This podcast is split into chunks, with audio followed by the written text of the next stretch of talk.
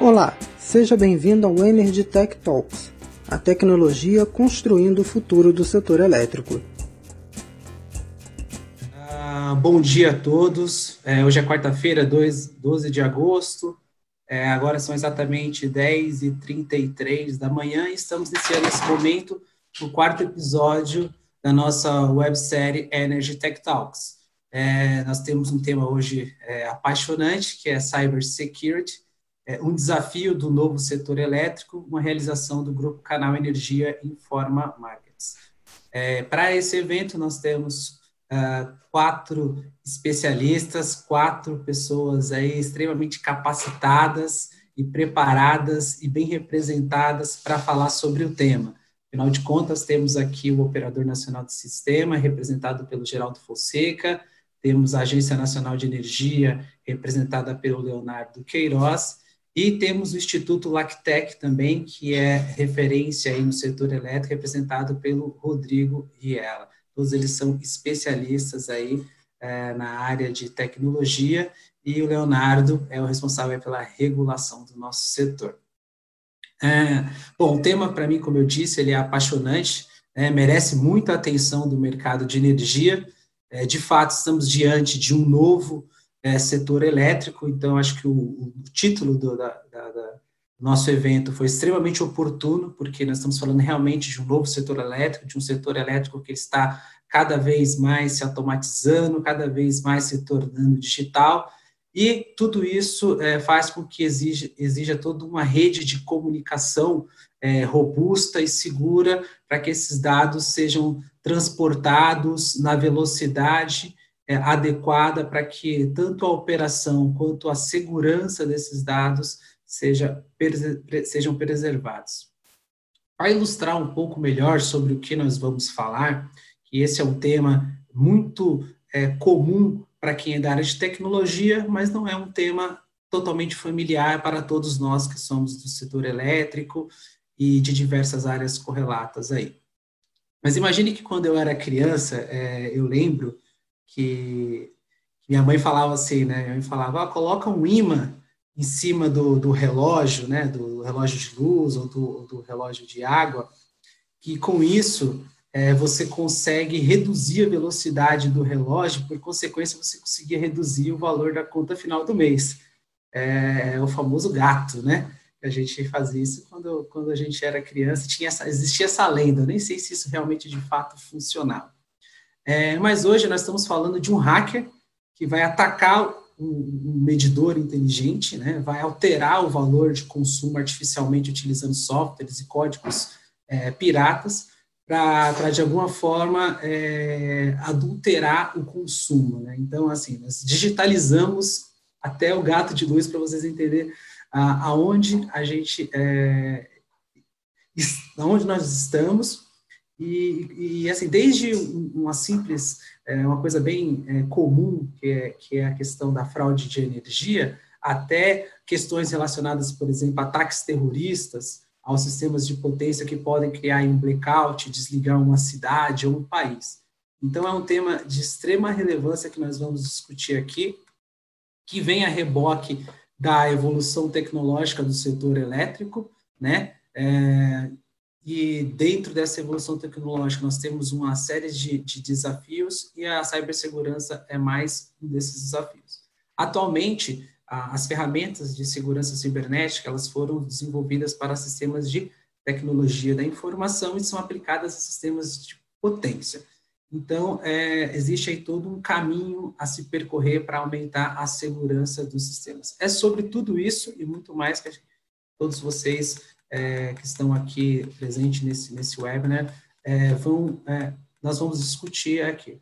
É, Para começar, eu vou chamar o, o Rodrigo é, Jardim Riela, ele é pesquisador sênior do LACTEC, doutor em engenharia elétrica, mestre em engenharia elétrica e engenharia eletricista, com ênfase em eletrônica e telecomunicações, atua no LACTEC aí na divisão de eletrônica e é coordenador e professor permanente do mestrado profissional, além de ser membro do comitê técnico científico. Uh, Rodrigo ele vai ter uns 15 minutos para fazer uma apresentação inicial ele vai trazer um panorama geral é, dos tipos de ataque, das formas de ataque, de algumas coisas que aconteceram já ao redor do mundo, em termos de ataques a, a redes elétricas, em termos de ataques é, de, de, hackers, a, a, e vai trazer aí também é, algumas sugestões sobre quais passos o Brasil deveria seguir nesse aspecto. Por favor, Rodrigo, a palavra é sua. Eu vou deixar aqui uma pergunta para você responder ao longo da sua apresentação, que é justamente é, se o senhor vê as distribuidoras de fato preocupadas com esse tema, e aí eu coloco as distribuidoras, porque a gente entende aqui que esse é um dos elos mais complexos é, quando o tema é assunto é, segurança cibernética, e pelo LACTEC também é, prestar muitos serviços de consultoria e participar de vários projetos de pesquisa, se as empresas vêm realmente se preocupando com isso já,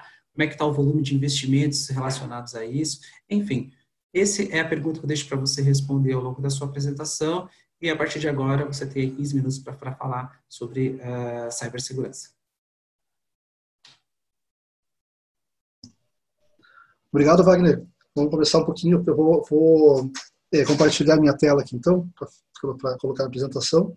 É, primeiro, gostaria só de agradecer o convite aqui, a oportunidade de colocar nossa nossa visão aqui para a respeito do tema. Assim, é um tema bastante pertinente para o setor elétrico como um todo e é um, é um tema que, é, está, ao, meu ver, já deveria estar em voga há muito mais tempo, mas nesse momento está, está é, crescendo a, a, a, importância e, o, o, e, os olhos do setor ao mesmo tempo.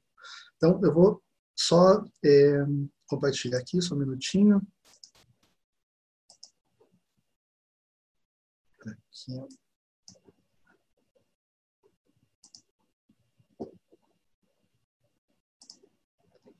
Ok. Se está disponível para todo mundo, estão conseguindo ver a, apresentação?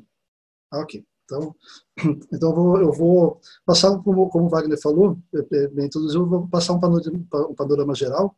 Inicialmente eu vou falar primeiro o que, que é, bem rapidinho, o que, que é o Lactec, né? Para quem não conhece, o Lactec é, hoje é o maior é, executor de, de projetos de P&D do Brasil, de P&D Anel.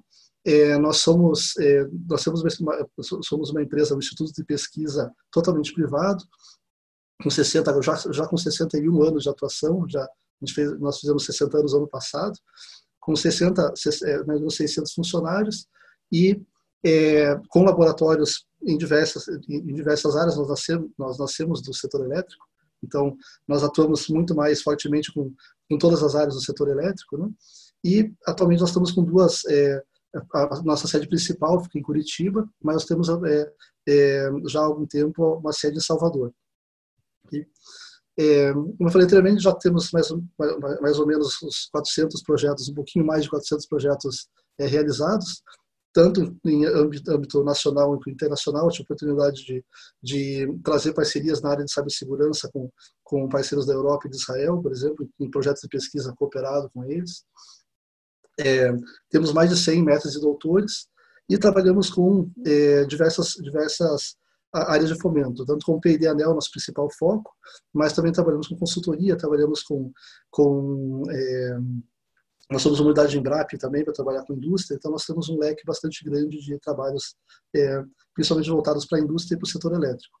Então, indo ao nosso tema, nosso tema principal, eu quis fazer aqui inicialmente uma, uma, uma listazinha não extensiva, uma lista, é, mas com, com, alguns casos bem emblemáticos, desde meados do, de, de, 2010 até, adiante, até 2013, até, até esse ano, de eventos de ataques que, que aconteceram no, no mundo, é, no Brasil e no mundo. Nós temos um caso aqui específico do Brasil, mas eu, eu não, vou, não vou passar é, item a item dessa lista, mas a ideia principal é a gente falar que os ataques cibernéticos em, infraestrutura crítica e a nossa nossos sistemas é, elétricos são é, uma das, das, se enquadram nesse nesse nesse quesito, né? É, vem não só é acontecendo já há muito tempo, mas também vem é, crescendo em ordem é, em ordem e em complexidade, tanto no, no mundo quanto aqui no Brasil. Né? Então é, isso não é algo que é ainda é, planejado, mas na verdade isso é algo que está, já está acontecendo. Então, por exemplo, só pegar dois casos, eu vou, eu vou entrar em, em detalhe num caso específico, o caso da Ucrânia aqui, que aconteceu em 2015, e, na verdade, é, teve uma, uma, uma, retomada em 2016. Né? É, eu vou falar um pouquinho mais a respeito, porque foi, foi um caso bastante emblemático. Assim. Mas aqui no, no aqui na, na, na, na, nas nossas concessionárias, nós tivemos alguns casos, eu coloco aqui os casos que, já, foram mais, que apareceram mais. Então, esse ano, a gente teve uma, um ataque na, no Grupo Energisa, por exemplo. Nós tivemos ataque em outros grupos também, aqui no Brasil, é, com é, indisponibilidade de, de, dados, em alguns outros casos, em roubo de dados, inclusive. E também uso de, da, da, infraestrutura para outros, outros fins. Né?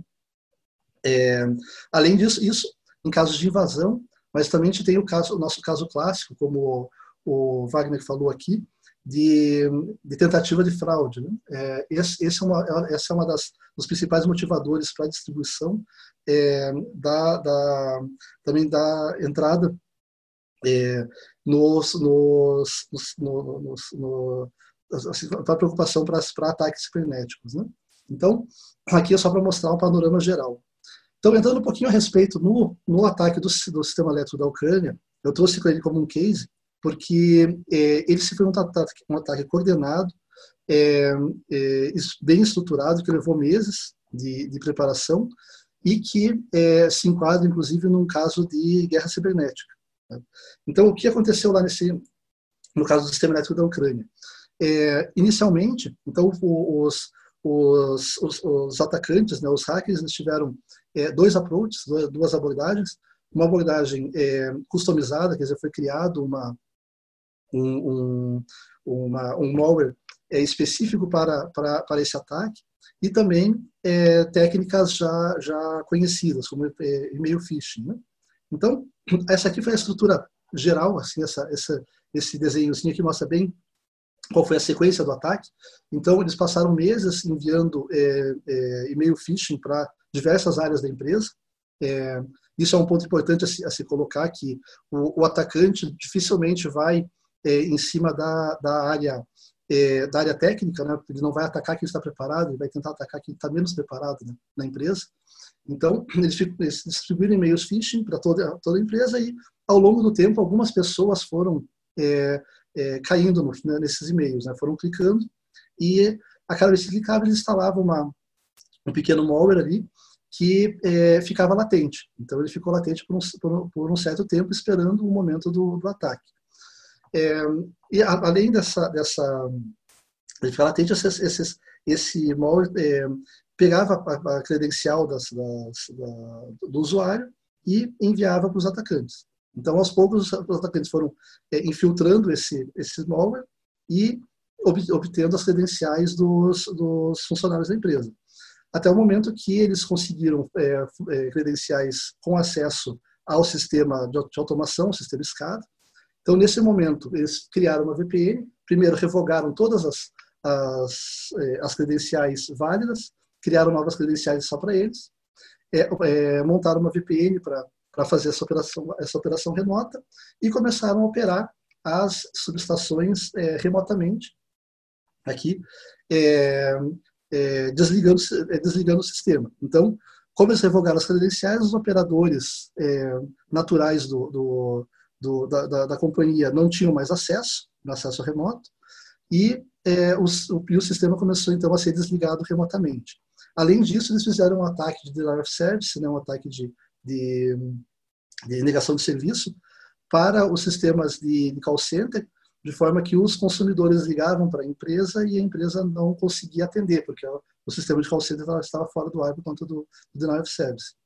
Isso tudo aconteceu em dezembro, que é inverno na, na Ucrânia, né? então é uma, uma época ainda problemática, um pouco mais problemática para se fazer manutenção em campo. E é, então isso resultou nesses números que a gente tem aqui. 30 subestações desconectadas, oito províncias, né, equivalente aos nossos estados aqui, sem, sem energia por horas, mais de 200 mil pessoas sem, sem energia. É, alguns pontos da infraestrutura crítica da, da infraestrutura da, da, empresa foram danificados. É possível a gente, por ataques, é, inclusive danificar a infraestrutura. Né? E eles só conseguiram restabelecer o sistema é, fazendo operação manual. Então, tiveram que passar a operar o sistema manualmente durante semanas até conseguir é, é, entendeu, entendeu o ataque, se recuperar do ataque e é, tomar atitudes para restabelecer o sistema remoto. Então, passaram semanas operando de forma manual para conseguir restabelecer o, o sistema. Então, nesse caso, existem é, é, indícios tal, de, de, de, uma operação orquestrada é, é, por, por, países, não por, uma, não por um grupo é, de hackers é, não profissionais, digamos assim, ou não ligados a, a, a, a Estado. Né? Mas ainda não, não, não, não, se, não foi comprovado totalmente que foi uma operação de, de Estado mesmo. Né? Outra, outra é, ataque que eu, que eu, trouxe aqui também como exemplo, esse não foi um ataque pra, no, ao setor elétrico, mas é um, é um, é um ataque bem emblemático por conta de, de, de, da forma como ele foi, foi executado. Esse foi um ataque, então, ao DIN. O DIN são os servidores que criam, que gerenciam os DNS, né, os nomes da internet, né? e ele afetou fortemente os Estados Unidos e parte da Europa. Tá? É, em, em aplicações bastante populares, como tive aqui, Netflix, é, Spotify, PayPal, é, é, GitHub, todas foram, foram, foram é, é, vítimas de um ataque, basicamente de denial of service, né, de, de, de, de negação de serviço, por conta de, de, uma, de, uma, de uma botnet, que a gente chama, né, de uma rede de robôs. E o, o, mais interessante desse ponto é o seguinte, que como, como foi feito esse ataque? É, os, os atacantes passaram é, meses, ou, é, ou, na verdade, é, continuamente, isso é um processo que infelizmente acontece de forma contínua, é, verificando dispositivos de câmeras, é, DVRs, aqueles gravadores de câmera, e mesmo câmeras com, com, com, conexão IP, procurando aquelas, aquela, os equipamentos que, que tivessem com a, a senha padrão, com o, com a, a usuário e senha padrão. Quer dizer o que? Eles procuravam IP, naquele IP eles tentavam logar como é, o, famoso admin admin ou é, o, o, o, usuário padrão e senha padrão. E aí, nos casos que eles conseguiam, que é, é, é infelizmente é muito comum nesse tipo de equipamento, o pessoal não, é, não reconfigurar, então é, uma, é um, apenas uma, uma, uma, ação simples, mas o pessoal não é, não é comum o pessoal reconfigurar, então a cada dispositivo invadido, eles colocavam também um pequeno malware ali, que basicamente fazia o quê? A, a, um, a um, comando central, eles tentavam fazer, é, tentam se conectar a um servidor é, previamente especificado. Então, com isso, eles criam uma rede de robôs, né, que a um comando tentam ao mesmo tempo se conectar ao mesmo ao, ao mesmo endereço, então derrubando essa, esse serviço. Então, aqui é bem, eu achei bem importante trazer pelo seguinte: nós estamos agora na na, na, na digitalização, é, trazendo cada vez mais é, dispositivos conectados à rede, à rede elétrica. E nós podemos sofrer esse, esse mal também. E aqui um último, um último ponto que eu, que eu trouxe de, de, de exemplos de ataques foi no caso da Israel Electric, que foi um ataque menor, na verdade não foi exatamente um ataque orquestrado, é, na verdade foi uma, uma, uma, alguns usuários que também caíram em, em, meio phishing e é, acabaram instalando um ransomware. Né? Ransomware, para quem não está familiarizado, é aquele, aquele é, aplicativo chantagista, né? que ele criptografa seus dados e é, cobra, uma, cobra um valor para recuperar, né? para você ter acesso novamente aos dados. Então, é, mas eu trouxe o caso da Israel Electric porque ela é uma das empresas mais bem preparadas no mundo. Eles têm um sistema hoje de, de monitoramento contínuo, né? eles têm uma, um centro de, de, de operações de cibersegurança é, é, operando continuamente com é, é, treinamento contínuo e com e com é, monitoramento do sistema SCADA do sistema do sistema de TO e de TI, né? É, de forma para, paralela com sandbox, com tudo. E mesmo assim ainda ainda sofreram sofreram um ataque pequeno, mas mas ainda estavam sujeitos a esse tipo de ataque. Então, falando um pouquinho de Brasil, do panorama do Brasil, eu trouxe aqui um, um, gráfico do CERT, do CERT-BR, o CERT que faz o monitoramento contínuo aqui no Brasil da internet, né? Então aqui não é específico do setor elétrico, mas é de uma, uma visão, é, um panorama geral do, do, do Brasil, para ver como, como o, o, nosso número de ataques aqui no, no, no ambiente brasileiro é, reportados ao CERT, né? É, vem crescendo bastante nos últimos 20 anos aqui. Nos últimos 10 anos, 20 anos, a gente vê que o crescimento aqui foi é, bastante grande. Eu não gosto de dizer exponencial, porque não é exatamente uma exponencial, mas é um, um crescimento é, bastante, bastante relevante. É, isso qualquer, é, o SESC também faz não só, não só o levantamento dos, dos incidentes, mas também o levantamento é, estatísticas, inclusive de escaneamento, escaneamento de portas, escaneamento de IPs. É, hoje qualquer é, gerente de rede consegue verificar com ferramentas é, relativamente simples é, qual o nível de de, é, de, descanso que ele recebe por dia nas, suas portas, nas, nas portas abertas que tem para a internet. Então, é, é, a gente vê que é, em alguns casos chega a ser assustador o nível de tentativas de. Não, não, cada scan não é uma tentativa de ataque, mas é, na verdade, uma verificação de como está o teu nível de vulnerabilidade naquela, naquele, naquela porta aberta. Né? Então, a gente vê aqui claramente que não é um problema unicamente é, global, mas é um, é, é, ou de outros países, né, mas é um, é um problema bastante é, relevante e crescente aqui no Brasil. Tá? Aí então, é, isso nos, nos preocupa e aí a nossa a nossa parte como instituto de pesquisa é onde nós estamos é, trabalhando mais fortemente é, na questão de, da digitalização e das redes inteligentes. Por quê? as redes inteligentes, além de, de trazerem uma nova uma um novo panorama, né, uma, uma, um novo paradigma também para ataques, ela também é muito composta por dispositivos que não têm um poder computacional muito, é, muito grande. Então, assim, é, se eu tenho um sistema, os meus sistemas é, de TI, é, para eles já existem padrões internacionais, é claro que não são, esses padrões estão, estão sendo atualizados constantemente, é importante que todos estejam é, o tempo todo sendo, sendo é, é, atualizados, né? mas eles têm poder computacional para isso.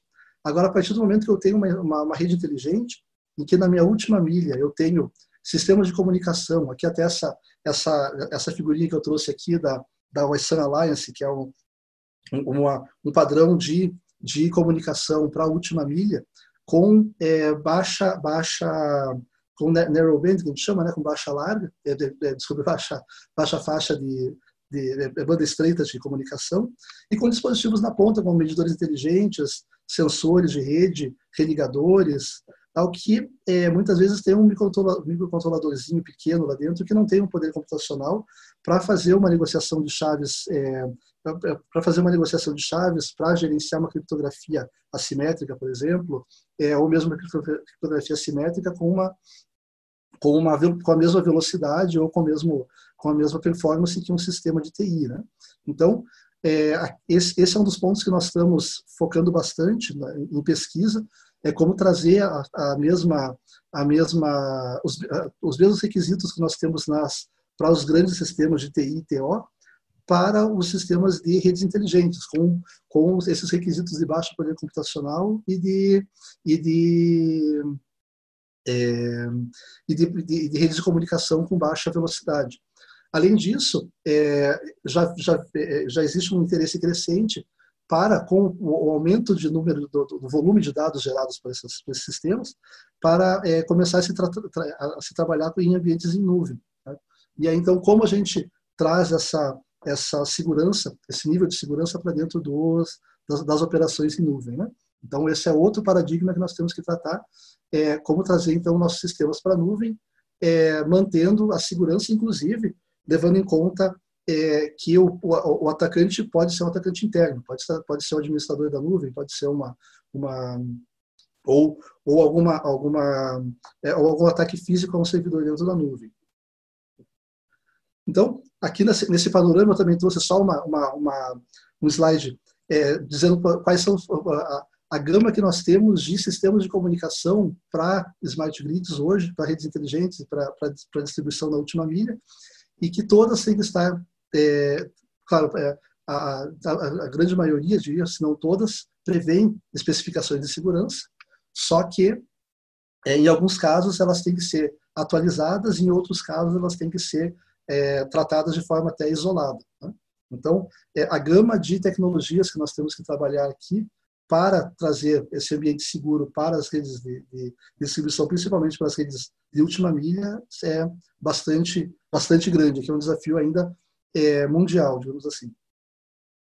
Aqui esse slide eu trouxe é, não para falar especificamente de criptografia, é, mas para falar o seguinte, a, a criptografia eu acho que é um, um exemplo bastante grande de que o, é, da importância de nós trabalharmos com é, sistemas ou com algoritmos abertos. Tá? É, isso é uma coisa que o pessoal é, muitas vezes não é não é intuitivo, mas os padrões que nós temos que trabalhar devem ser sempre abertos por conta de que a partir do momento que eu tenho uma, uma obviamente o o código, a, o, o, método tem que ser aberto para que para que o, os agentes do sistema é, ou os agentes da academia, os agentes que os, os estudiosos do assunto possam testar e validar se o algoritmo ele é, é robusto o suficiente, inclusive qual vai ser o tempo de vida dele. Quer dizer, em quanto tempo o poder de processamento é, natural que nós dos, do, dos sistemas vai conseguir ser suficiente para quebrar esses esses, esses algoritmos, né? Então, é, é bem. As, as, pessoas têm uma, uma tendência a pensar em não trabalhar com obscurantismo. O obscurantismo é eu tenho uma, um código que só eu ou um, um pequeno grupo conhece, e aí a minha segurança vai, vai, vai, vai se residir nesse grupo. É, na verdade, essa, essa, essa é uma, uma, uma abordagem, é, apesar de parecer ser, ser segura, é uma das abordagens mais inseguras que existem. Porque um pequeno vazamento já consegue. É, é, acabar com, toda, com toda, todo o padrão de segurança. Já no, no sistema em código aberto, como eu falei anteriormente, é, a segurança não reside no código, mas reside, reside nas chaves. Né? Então, como uma analogia com o chaveiro, né, o chaveiro conhece como funciona o cadeado, mas se ele não tiver a chave, ele não vai conseguir abrir, ou pelo menos ele sabe qual o, o montante de esforço que ele vai ter que fazer para conseguir abrir um cadeado sem ter a chave. Né? Então, Nessa, nesse, nesse âmbito também, eu trouxe aqui uma, uma, um slide só de panorama geral também, que é importante, é, o que é, o que é, é, então é importante a gente avaliar os sistemas, é, não, não somente da parte tecnológica, então a gente tem que ter um plano estruturado de, é, de previsão, de identificação, proteção, detecção e resposta a ataques. É, então temos que ter uma, uma, um plano é, estruturado, e esse plano inclui aí é, tecnologias, né, antivírus, é, é, firewalls, tal, a, a parte tecnológica. É, o ideal é que tenhamos processos ou internos ou externos é, de, de, de, gerenciamento de segurança. Então, isso é, bastante isso já, já, é bastante comum no, no, no mercado de segurança de empresas que fazem essa essa, que prestam esse serviço de, de avaliação contínua de segurança, ambientes de, de, de monitoramento contínuo, é, sandbox, sandbox onde a gente possa é, é, captar essas, essa, esses malwares, essas, essas tentativas de intrusão e, e, e avaliá-las em um ambiente seguro, um ambiente simulado e seguro, que a gente possa avaliar qual seria a extensão dos ataques. Treinamento contínuo, como eu falei, e principalmente algo que, é, que muitas vezes não é não é é, é negligenciado é o treinamento das, das pessoas não envolvidas com segurança. Tá? Por quê? Ah, como eu falei anteriormente, muitas vezes o ataque ele não é direcionado àquele, àquele pessoal que lida com segurança. Esse pessoal já, tá, já está, ou deveria estar, já preparado a isso. O ataque ele vai é, muitas vezes ser direcionado a pessoas que têm é, acessos, acessos é, privilegiados, mas que muitas vezes não estão ligados à, à tecnologia. Muitas vezes o ataque é direcionado, por exemplo, à autodireção, a pessoas que estão que têm conexão com a autodireção, é, áreas de, de recursos humanos, por exemplo, para a prestação de dados de, de, de, de, funcionários. Né? Então, são áreas que muitas vezes não estão familiarizadas com segurança e que são, é, muitas vezes, os, os, os, principais alvos de ataque. Né? Então, aqui é o nosso, o nosso, o nosso principal mote, né? é que a gente não pode é, atacar, é, é, atacar o problema unicamente do ponto de vista tecnológico. A gente tem que envolver também as pessoas, os processos e o ambiente do, do, da empresa, de forma a ter uma, uma, uma, uma visão de segurança como um todo, da empresa como um todo. Né? Então, nesse sentido, a gente é, é, assim, propõe, né, isso é, é algo assim que eu, que eu, que eu, eu, eu até a parabenizar o INS pela iniciativa de de é, propor os procedimentos agora para o ambiente da, do, do Sistema Interligado Nacional, de, de processos para é, para estruturar todos os processos, porque as, as, empresas vêm trabalhando já isso. Nenhuma das empresas do setor elétrico que eu conheço é, está alheia a, esse, a, esses problemas, mas os, os, é, os procedimentos não são padronizados. Cada empresa toca os, os, de, de, acordo com seus próprios processos internos. Então, uma forma é, centralizada e, é, e um grupo de, de, de discussão ativo e, e contínuo é de extrema importância para para manutenção da estrutura de segurança como um todo, certo? de forma que todos estejamos de uma forma padronizada. Eu, eu como enxergo é isso que o, o INS está propondo para o para o sistema é, interligado e inclusive assim até ponho como uma provocação assim isso é algo que deveria ser começado a discutir também em procedimentos de distribuição. Né? Então nesse ponto aqui eu, eu termino a apresentação, agradeço o, agradeço a, a oportunidade aqui. É, e quanto à pergunta, acho que eu falei um pouquinho a respeito que que as, a, as empresas hoje elas estão se preparando sim, mas eu falei de cada forma, de uma forma ainda é, é, isolada, quer dizer, cada uma tem suas, suas próprias iniciativas, suas iniciativas internas, que estão é, alinhadas, tendo, ou pelo menos tentam estar ao, máximo alinhadas com as melhores práticas. Só que, é, como eu falei, eu acho de extrema extrema importância que essa que essa que seja levantado qual é o, o panorama global da nossa do nosso do nível de maturidade das, das da, da, do cenário nacional é, para todas as empresas envolvidas no setor e que tenhamos é, uma, um guideline, um roadmap é, claro nesse sentido. Então, não sei se eu respondi é, to, totalmente a pergunta, mas essa aqui é a minha, minha, minha contribuição nesse momento.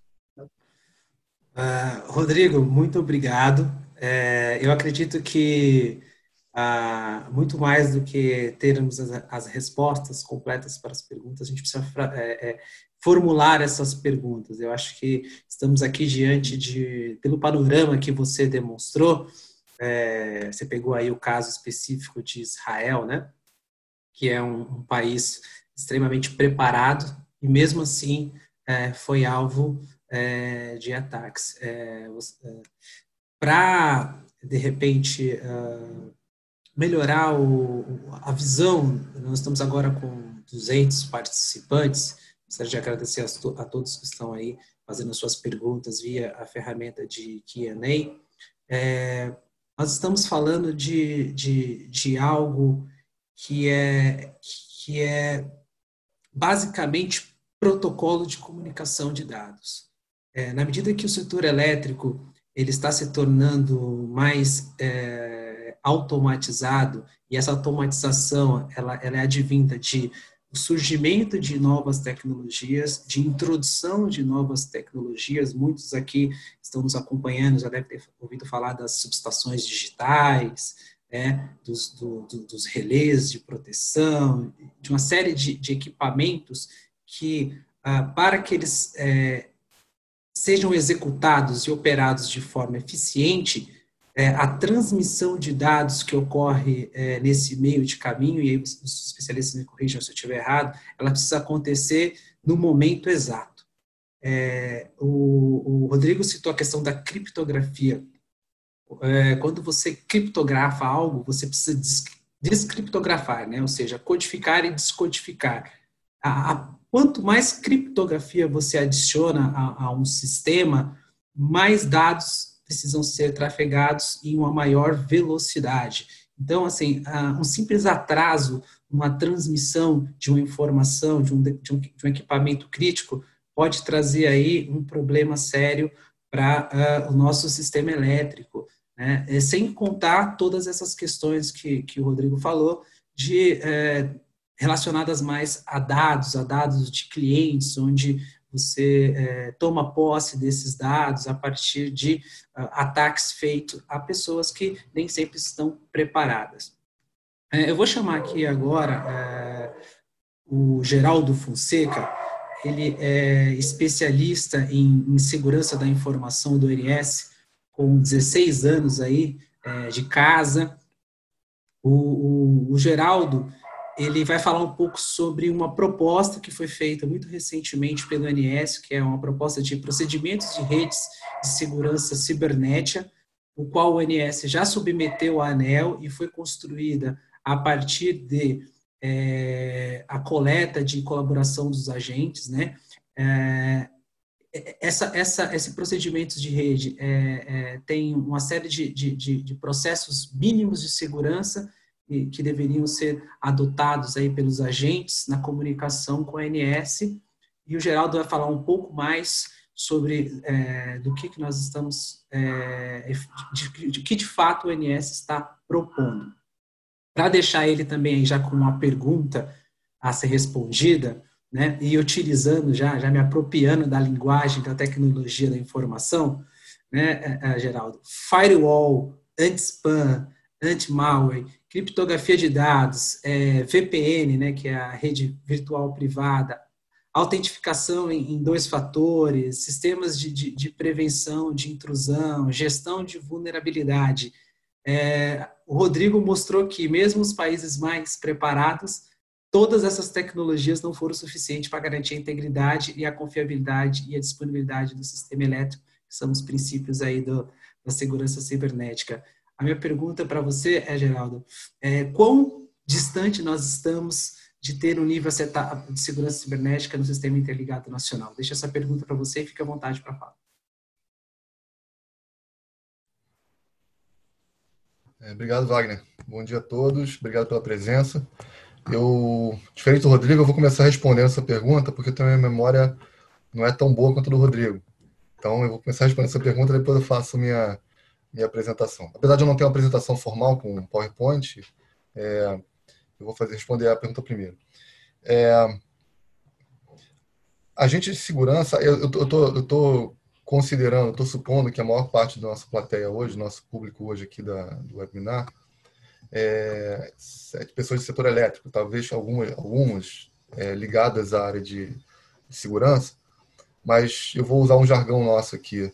É, tudo que a gente provê em segurança, em termos de proteção, de prevenção, o objetivo sempre tem que ser redução de risco e nunca você não deve vender a segurança como uma bala de prata, de, de vender qualquer tipo de tecnologia de segurança, qualquer uma dessas que você mencionou, aí, ou qualquer outra, como uma bala de prata, algo que vai garantir a segurança da sua empresa.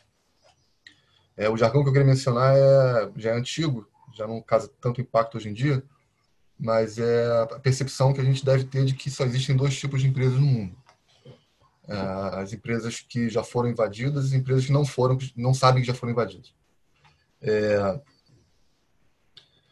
é, então, redução de risco, né? Assim, é, o que a gente está propondo no procedimento de rede, é, ou qualquer outro framework, ou qualquer outra iniciativa, qualquer outro projeto de segurança que as empresas possam ter, vou dar um exemplo aqui nosso, nacional, ah, o framework de, de, maturidade proposto pela BRAT. Né? É, todas essas iniciativas que devem ser encaradas como redução de risco, né? que vão, em última instância, reduzir a possibilidade, a probabilidade de que algum incidente é, de maior impacto, um incidente aconteça com a sua organização e, caso aconteça, o impacto seja reduzido. É, essa é a visão. Né? Acho que a gente não deve tentar vender a segurança cibernética, a segurança da informação, como uma garantia de tranquilidade, de que nada vai acontecer, de que é, compre isso, invista nisso, treine seus, treinos profissionais, etc., e você vai estar navegando em, em águas tranquilas. Isso não é verdade. Tá? É, nunca foi verdade e não é só de segurança cibernética, é qualquer tipo de segurança. Né? É, é sempre uma visão de gestão de riscos. Essa é a minha, minha, minha, minha proposta. Bom, é, sobre o procedimento de rede, tá, é, eu imagino que, se não os representantes que estão aqui é, hoje, pelo menos as empresas é, que eles, onde eles trabalham, é, muitas delas estavam representadas no nosso nosso esforço é, ano passado, né, durante 2019, para a construção colaborativa da nossa proposta de procedimento de rede. É, em linhas gerais, mas para os que não estiveram, né? Vou, vou, passar aqui bem rapidinho, bem, bem, bem rápido sobre os principais, uh, as principais características dele. Tá?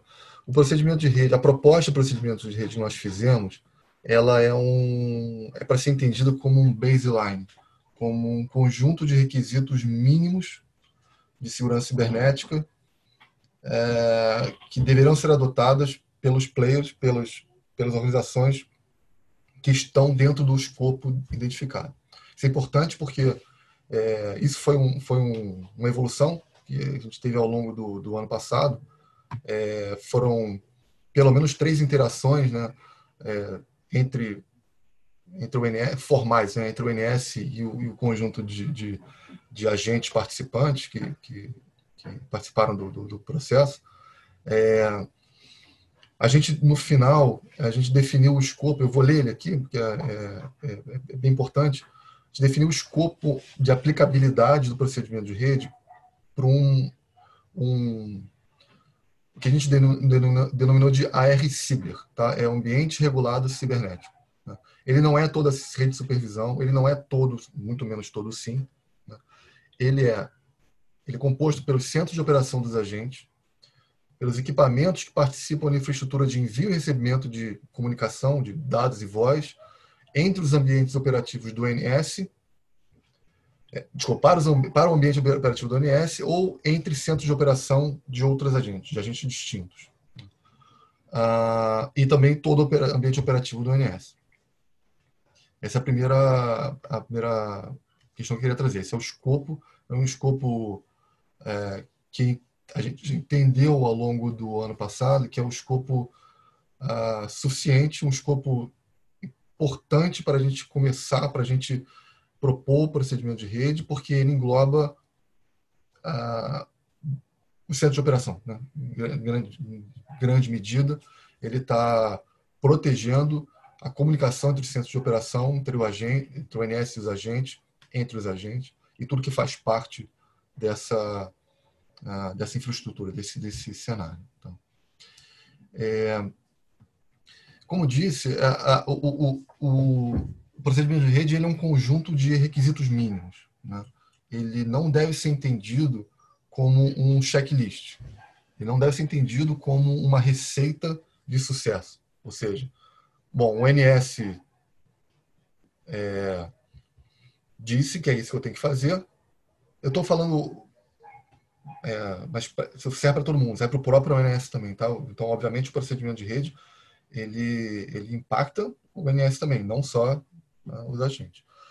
Mas não devemos encarar o procedimento de rede, os requisitos do procedimento de rede, como um, uma receita de bolo para como eu vou atingir a segurança. Já voltando agora ao meu raciocínio de gestão de risco e não de bala de prata, não de solução definitiva. É, continua sendo responsabilidade de cada organização, do ONS, dos agentes, de todo mundo envolvido, é definir, entender, fazer sua avaliação de risco, fazer é, rodar o seu processo de gestão de risco interno, entender quais são as, as ameaças é, pertinentes a essa operação e identificar ações necessárias para combater essas ameaças, diminuir vulnerabilidades e assim por diante.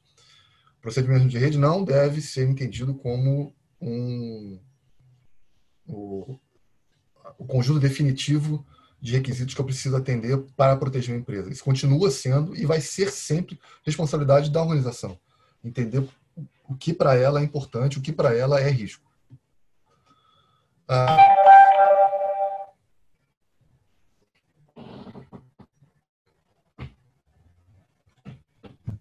é, perdão, tive uma interrupção aqui.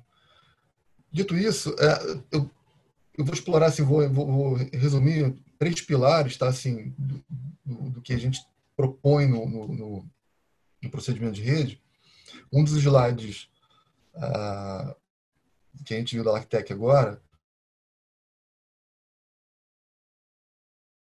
expandido em termos de ele fala sobre prevenção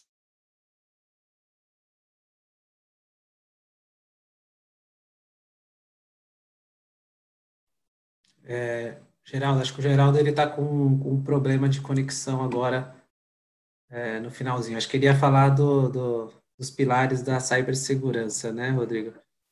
Acredito. Vamos esperar um instante, vamos ver se ele volta. Bom, enquanto, enquanto ele, é, enquanto, enquanto o Geraldo ele vai, ele vai se restabelecendo, eu acho que o Geraldo ele tocou num ponto é, bem importante, né? É, os procedimentos de rede que estão sendo propostos é apenas algo. Oi, Geraldo. Geraldo? Geraldo? Geraldo? Me ouvindo? Ainda não, ele está se conectando. É, os processos de, de, rede que estão sendo propostos tem que, tem que ser visto como apenas requisitos mínimos de comunicação entre o operador e os agentes e entre os centros de operações, né? É, vai, vai, continuar... É, está me ouvindo, Geraldo? Tá sem áudio? Já me ouvindo? Dá um sinalzinho aí. Está se conectando. É, cada empresa ela vai precisar é, realizar, é, identificar suas vulnerabilidades, né, é, e, e, promover esse, esse, é, esses protocolos de segurança. E outra coisa também que o Geraldo mencionou, que você também falou, Rodrigo, é que isso é, é, é, é algo vivo, né? A gente precisa estar tá, constantemente atualizando esses processos, né? Ou seja, não existe uma bala de prata, né? Isso vai ser algo que a gente vai estar tá constantemente convivendo, constantemente precisando atualizar é, é, é, é esses procedimentos para que essa comunicação seja feita de forma segura.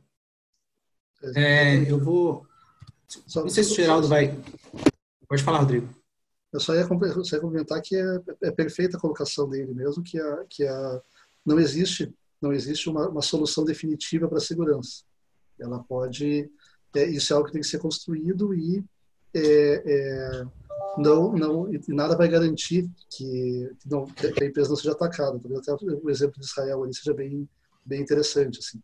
O que importa é que a, o, o, o, custo para o atacante seja o maior possível, de forma que a, que a, a, a infraestrutura esteja, esteja é, é, é segura o suficiente para evitar os ataques mais, mais básicos, digamos assim. Né? Uhum. Então, com certeza não Geraldo, existe uma, uma solução definitiva. Com certeza, Rodrigo. Geraldo, você reconectou? Eu voltei.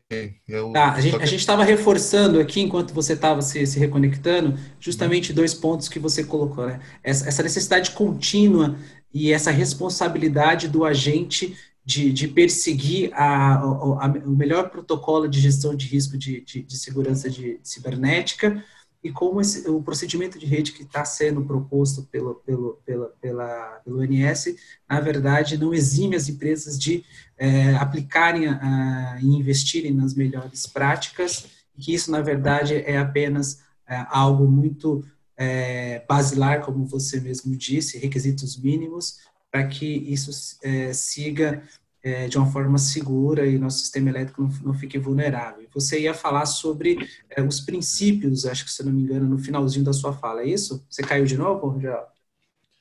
É, você está me ouvindo? Estou te ouvindo.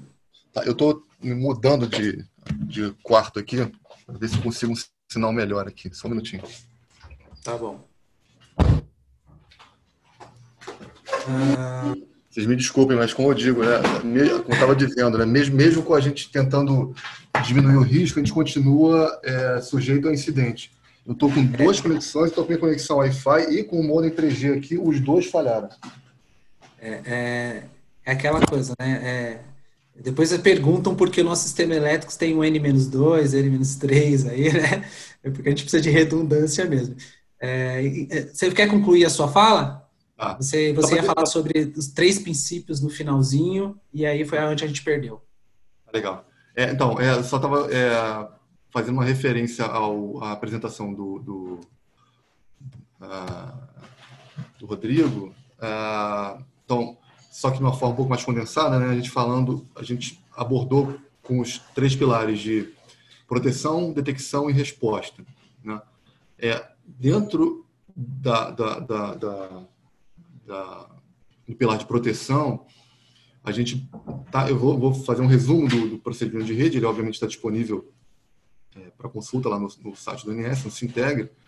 É, mas a gente menciona segregação de redes usando o a arquitetura Purdue como inspiração, uma arquitetura de uma é um framework de arquitetura de redes industriais, né? não é necessariamente um framework de segurança, mas ele é uma boa base para desenvolver arquitetura de rede. Ah, e a questão de, de, gestão de vulnerabilidade, né? a importância de se corrigir, ah, corrigir falhas em, em, aplicações de forma é, rotineira, né? não necessariamente imediata. A gente sabe que no, sistema industrial, no setor elétrico, por exemplo, não dá para a gente imaginar que no dia seguinte ou no mesmo dia que um fabricante lança um, um, uma correção para um software, ele vai ser imediatamente instalado, distribuído para todas, a, todas as a, a, os ativos de rede, né? é, mas que seja uma, uma, um processo rotineiro e controlado. No pilar de detecção, a gente prevê monitoramento 24 por 7, né, a obrigatoriedade de se manter monitoramento 24 por 7, toda a infraestrutura de segurança e a implantação de, de ferramentas de detecção e prevenção de intrusão. E para a resposta a incidente, obviamente, é importante que as empresas tenham um plano de resposta estruturado e que tenham identificado previamente é, quais são os cenários de risco que são aplicáveis a ela.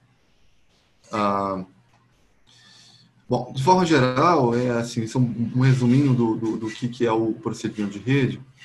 Eu só queria agora, nos próximos cinco minutos, que eu até eu tô, eu tô, eu tô descontando o tempo que eu fiquei é, desconectado, se me der esse, esse crédito aqui, é, eu acho importante a gente fazer uma conexão. O Rodrigo ele fez uma, uma apresentação muito legal sobre o cenário é, passado e presente. Né? Passado próximo, né? mostrou exemplos é, assustadores, né?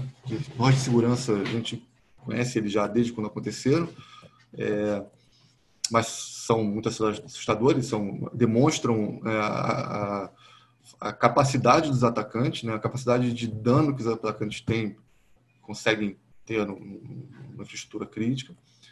Mas eu queria falar, assim, eu queria aproveitar e falar um pouquinho do futuro, né? é, usando a, a, a, o tema do, do, do, nosso webinar, né? que é desafios do setor elétrico, né? o que, que a gente tem o desafio daqui para frente. É, eu queria descolar um pouquinho desse cenário atual, é, ah, obviamente, a verdade de entender a criticidade, né? não estou não tô menosprezando, né? senão não seria um profissional de segurança.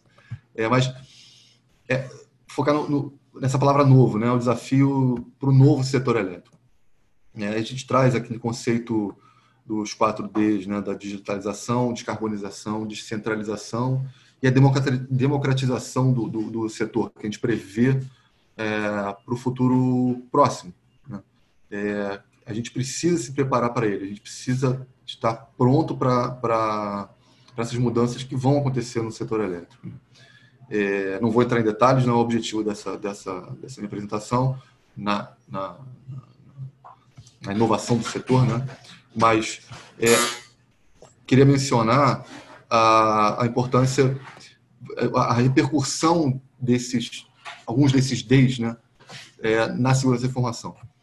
É, a digitalização ela prevê um volume muito maior de dados sendo trafegados, processados, consumidos e, e, e dentro do setor elétrico.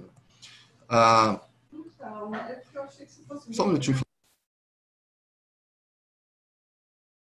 Perdão, tive que mudar de cômodo aqui, agora estou no lugar de passagem. É, a, a, com a digitalização, a linha que separa. Né, tem até uma pergunta que foi feita aqui no, no, no, no QA. Uh, eu não notei o nome da pessoa, desculpa, mas assim, ele fez uma pergunta muito ligada a isso. Né? É, assim, a linha que separa redes operativas e corporativas, ela já não é muito clara hoje em dia. Né? Apesar de no procedimento de rede a gente propõe isso, propõe, mencionei lá na arquitetura Purdue, ela propõe que seja que a arquitetura de redes é, é, de, das redes sejam sejam previstas em camadas, né?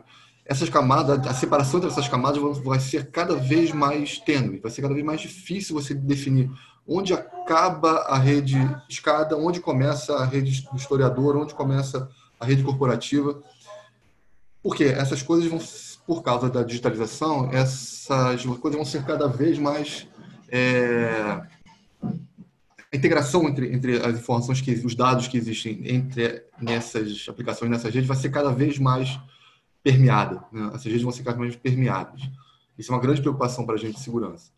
Ah, ah, novos atores né? Com a democratiza, democratização a gente espera a, a, a, o aparecimento o, maior é, a existência de mais atores, né? agregadores, usinas virtuais, são, são, são atores, são, são formas de trabalhar que a gente hoje não sabe ainda muito bem, é, ou nós não temos um, um histórico para nos guiar, é, qual vai ser o impacto disso na segurança né? do, do, do, do SIM. É, são assuntos para a gente tratar é, com muito carinho. Ah, e no NS, é, é só para fechar, assim, a segurança cibernética é a gente é, tenta tratar de uma forma ah, ah, integrada à transformação digital. Né? É, inclusive, a segurança é um dos quatro pilares do nosso processo que a gente chama de habilitação para transformação digital, né? É, junto com, com toda a parte de analytics e dados, multi-experiência, de integração, a segurança é, é o quarto pilar. Né? É o quarto pilar porque a gente entende que ela é, é um habilitador.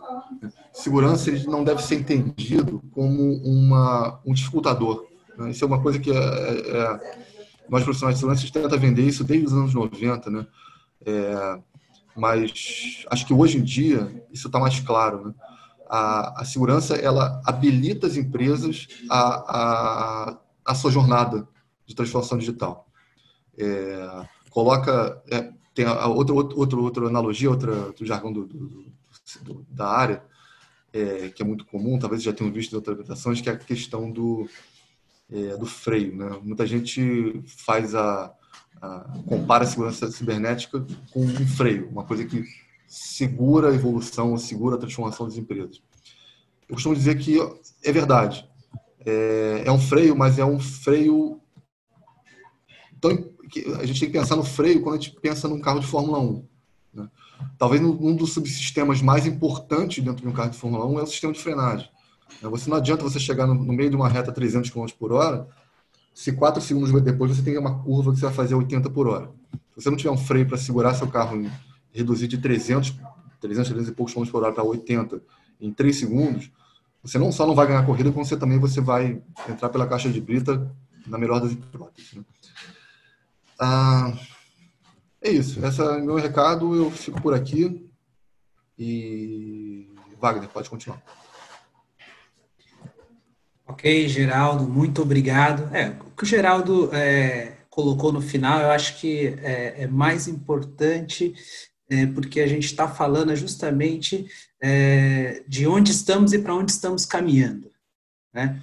É, o, o, Rodrigo trouxe aí um, um, histórico de alguns casos e mostrou um gráfico com um aumento do número de ataques, né? Que a gente saiu de um estado de, sei lá, mil ataques em 99 para quase um milhão, né? Muito próximo disso em 2019. Isso só aqui no Brasil.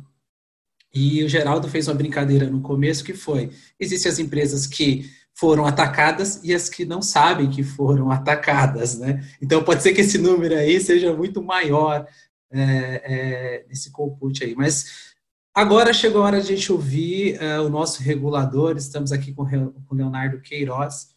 Ele é superintendente de regulação da transmissão da ANEL e tem aí a responsabilidade da a resposta para a parte é, desse processo de, de, regulamentação. O Brasil ainda não tem uma regulamentação sobre segurança cibernética, estamos produzindo isso. O, Leonardo ele é engenheiro eletricista, aí, uh, doutor é, pela Unicamp, mestre também, é, né? já está há mais de 10 anos aí na Superintendência de Regulação e Distribuição, é, é, e assumiu recentemente a Superintendência de Regulação dos Serviços de Transmissão é, em 2018. Ah, senhor Superintendente, o ditado popular diz que o diabo mora nos detalhes, né? No caso do, do setor elétrico, o diabo mora mesmo uh, na distribuição. Uh, o que eu quero dizer é a grande preocupação é, em segurança cibernética está em nível de distribuição, dada a grande velocidade de evolução tecnológica que nós temos e o grande volume de, de dados e, e, elementos críticos que precisarão ser geridos. Né? A gente sabe que uma subestação de uma distribuidora tem um volume de dados muito maior do que uma subestação nível de, de, de, de transmissão de energia. Uh, lembrando que, se eu não estiver errado, a gente não tem ainda a regulamentação. É isso mesmo?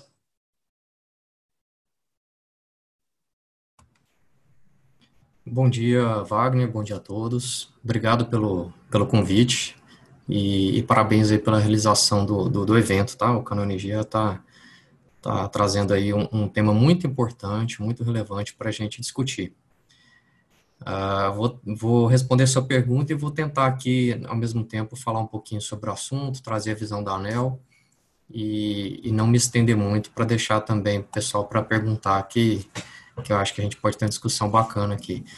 Uh, bom, sua pergunta é interessante, eu acho muito interessante e a composição aqui da, da, da dessa mesa virtual nossa ela mostra essas visões, né? O INS trazendo ali a preocupação da operação do SIM, como não deve ser diferente.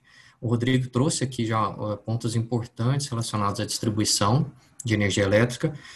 E eu diria para você que, que eu acho que a preocupação está no setor como um todo. Pelo menos essa é a visão da ANEL. Tá? A gente tem preocupações enormes no Sistema Interligado Nacional, na operação, nas instalações que têm impacto muito grande para a operação do SIM. Então, posso estar falando aqui de transmissão dos bipolos, né, que a gente tem no Brasil, é, subestações que, que são, que têm uma potência muito grande, que têm uma importância estratégica grande, ah, geradoras também, né, que, que podem impactar bastante a operação no Brasil, seja através de um blackout, seja através de aumento de custo, né, que também é importante a gente destacar, e, é claro, a distribuição. A distribuição ela tem essa nuance da, da operação, e tem também as questões que o Rodrigo trouxe. Ela, ela tem uma rede muito mais espalhada, ela utiliza protocolos públicos, redes públicas de dados, utiliza muito 3G. É, a, a, distribuição ela tem a, a, a, prestação de serviço mais intensa, vou dizer assim. Ela está na frente, né? ela está ali na linha de frente, entre aspas, atendendo os consumidores então, ela muitas vezes responde por, por danos que eventualmente até nem ela causou originalmente. Então, e, e sem dizer que eu, eu, imagino, posso estar enganado, mas ela é mais atrativa para um tipo de ataque, justamente por ter essa importância toda, essa relevância. Sem, sem deixar de falar aqui da, da concentração de informações, né, de dados que a distribuição tem também. Então, sobre esse aspecto, eu entendo que a distribuição tem uma importância muito grande, mas eu não posso dizer que ela é a principal. Eu acho que o setor elétrico como um todo tem que ser olhado é, com a relevância necessária, e esse é o grande desafio da ANEL agora, nesse momento. Tá? A gente está tá com uma proposta de procedimentos de rede do ANS, que foi bastante discutida, como o Geraldo já colocou, que aborda, endereça bem requisitos para a operação do SIM, e a gente está tentando agora na ANEL trazer a discussão para uma visão mais global, né? É, a gente avaliar o que, que a gente tem que fazer além, seja na proposta do INS, de requisitos, estratégias de regulação diferentes, seja também na, na abrangência. Falando aqui da distribuição principalmente, existe o segmento também de comercialização que a gente está trabalha também, mas a, a, preocupação não parece ser tão grande, não parece ser. Então, o desafio é, é, é isso, é a ANEL tá, conseguir tratar o, o, assunto com a relevância e importância que ele tem no tempo necessário. Né? A gente sabe que, que a gente tem que avançar mais rápido no assunto, existe uma demanda muito grande sobre o assunto, principalmente devido às últimas ocorrências que a gente teve nesse ano, envolvendo distribuidoras. Né? E é o que o Geraldo comentou, a gente tem conhecimento de algumas e certamente já houve outros ataques que a gente não conhece, tá? Vou falar aqui um pouco sobre a, a perspectiva da regulação. É, eu não sou especialista em segurança cibernética, estou aqui para aprender bastante também. Lá na ANEL a gente tem esse desafio de se envolver em todos os assuntos, mas sem conseguir se aprofundar. É, então a gente tem que entender o mínimo necessário para conseguir avançar no regulamento e dizer também que, que eu estou falando aqui é, como Leonardo Queiroz, o superintendente da SRT, mas não estou trazendo a visão fechada da ANEL. A ANEL não tem ainda uma análise fechada sobre o assunto, a diretoria da ANEL sequer se pronunciou sobre o assunto, tá bom? Então a gente está aqui aberto para discussão e, e para colher informações, colher subsídios de todo mundo, tá bom? Ah, é, o primeiro ponto que eu, que eu, trago aqui é muito na linha do que você perguntou, Wagner, que o problema é, é multissegmentos, né? ele envolve todos os segmentos do, do, setor elétrico e ele é multissetorial também, né? Isso é um ponto importante para a gente, que a gente pode aprender, a gente pode se relacionar com outros setores da economia e compartilhar informações e, e soluções. Então, esse é um ponto que a ANEL está atenta, a gente tem conversado com o Banco Central, que já tem regulação sobre o assunto, o setor financeiro tem muita preocupação com relação à segurança cibernética. A Anatel também já está no caminho de fechar a regulação. A última atualização que eu tive, eles estavam tinham fechado uma consulta pública. Então, e existe também o viés da segurança, da segurança pública.